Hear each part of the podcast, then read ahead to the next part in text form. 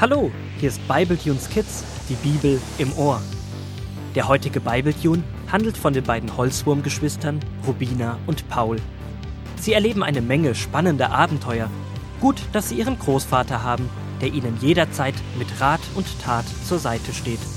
So auch heute, als Paul in Rubinas und Pauls Kämmerchen sitzt und vor sich hinwerkelt. Auf dem Boden liegen kleine Rindenstücke, ein glitzerndes Stück Folie, winzig kleine Steinchen und lange grüne Grashalme. Oh, wow, draußen habe ich so coole Sachen gefunden und ich werde daraus meine eigene Erfindung bauen. Bei der Familie Stamm gibt es in der Küche so ein Ding, da machen die orange Stöcke rein. Ich glaube, die nennen sie Karotten. Die sind fast zehnmal so groß wie ich. Aber wenn diese Karottenstücke in dieses lärmende Ding kommen, sind die Karotten später ganz klein. So könnte ich die fast auch essen. Die Kinder haben auch so Fahrzeuge mit vier Rädern. Sie müssen nur auf einen Knopf drücken und schon fährt das Fahrzeug von alleine. Ach, könnte ich mit meinen Fundstücken auch so etwas Cooles bauen. Und so beginnt Paul mit unendlich viel super Spezialharzkleber die verschiedenen Dinge aufeinander zu bauen. Zwischendurch hört man immer wieder mal lautes Stöhnen, denn so eine Erfindung zu bauen scheint gar nicht so einfach. Als ihm das letzte Steinchen mal wieder runtergefallen ist, flitzt Rubina ins Kämmerchen. Paul, was machst du denn da? Sieht man das etwa nicht, Rubina? Naja, wenn ich mir das so genau betrachte, dann sieht das ein bisschen aus wie Ronaldo. Mit Silberfolie und extra langen Grasfühlern. Lieg ich vielleicht etwas daneben? Etwas? Du liegst zehn Meter daneben. Das ist meine super Erfindung.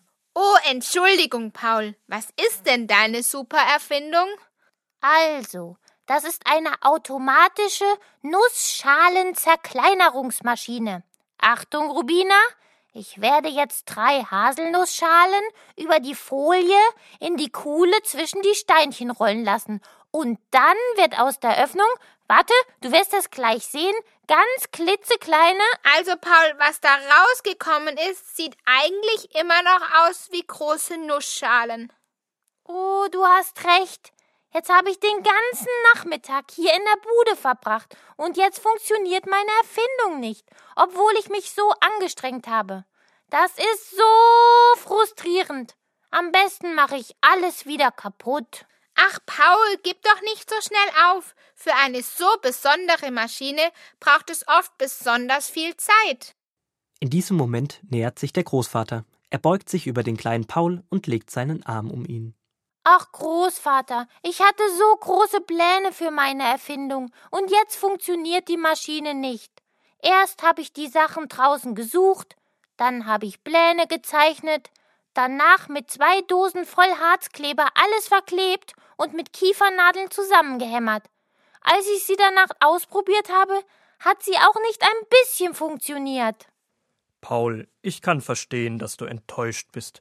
Aber wenn du jetzt alles kaputt machst, hast du nichts davon. Vielleicht musst du nur eine kleine Kleinigkeit verändern, und dann wird deine Nusszerkleinerungsmaschine doch noch funktionieren. Ja, Paul, du solltest jetzt nicht aufgeben. Schau dir noch mal deine Pläne an. Es kann sein, dass du nur etwas vergessen hast.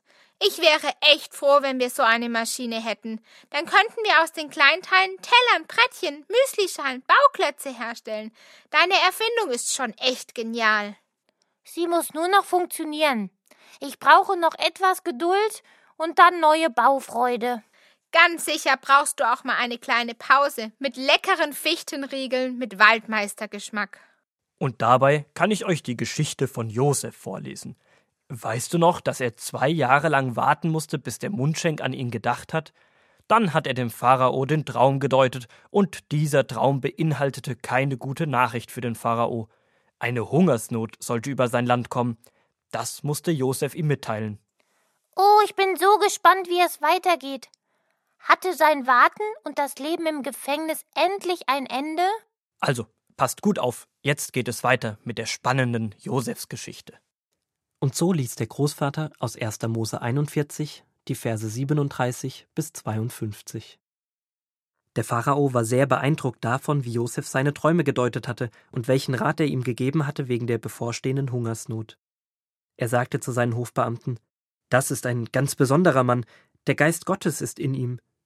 Und zu Josef sagte er, Ich sehe, dass Gott dir all diese Dinge gezeigt hat. Niemand ist so klug und verständig wie du, darum mache ich dich zum Herrn über ganz Ägypten. Nach mir sollst du der mächtigste Mann im ganzen Land sein. Und der Pharao zog seinen Ring, mit dem er einen Stempel unter alle seine Gesetze machte, von seinem Finger ab und steckte ihn Josef an. Er gab ihm wunderschöne Kleidung und legte ihm eine goldene Kette um den Hals. Dann ließ er ihn auf seinem zweiten Wagen fahren, und wenn Josef kam, mussten die Leute vor ihm her ausrufen Werft euch nieder.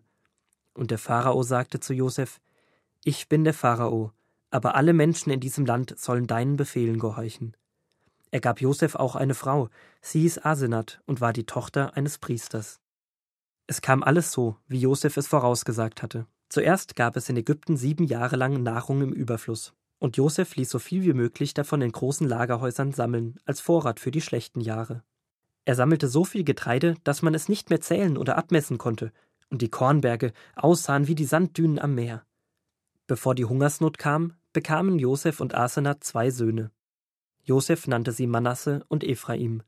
Die Namen bedeuten Gott hat mich meinen Kummer vergessen lassen und Gott hat mich gesegnet und mir Kinder geschenkt.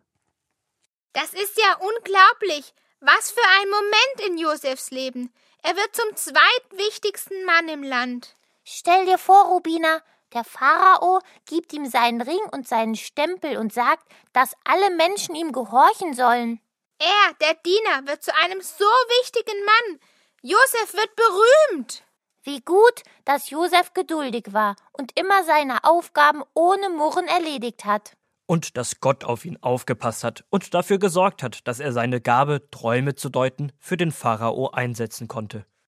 Großvater, du hast uns doch mal den Vers vorgelesen mit den kleinen und großen Aufgaben. Josef war in kleinen Aufgaben treu und ihm wurden später ganz wichtige Aufgaben anvertraut. Gottes Wort ist wirklich wahr. Weißt du, Paul, dass Gott dich auch begabt hat? Du bist kreativ und kannst aus kleinen Dingen etwas bauen. Gib nicht so schnell auf. Nimm dir Josef als Vorbild und glaube daran, dass Gott dich wunderbar begabt hat. Gott ist schließlich der beste Erfinder aller Zeiten.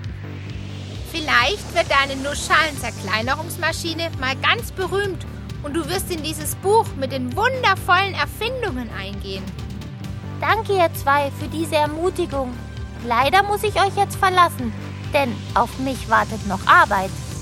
Mit diesen Worten verabschiedet sich Paul und setzt seine Arbeit an der noch nicht funktionierenden Maschine fort.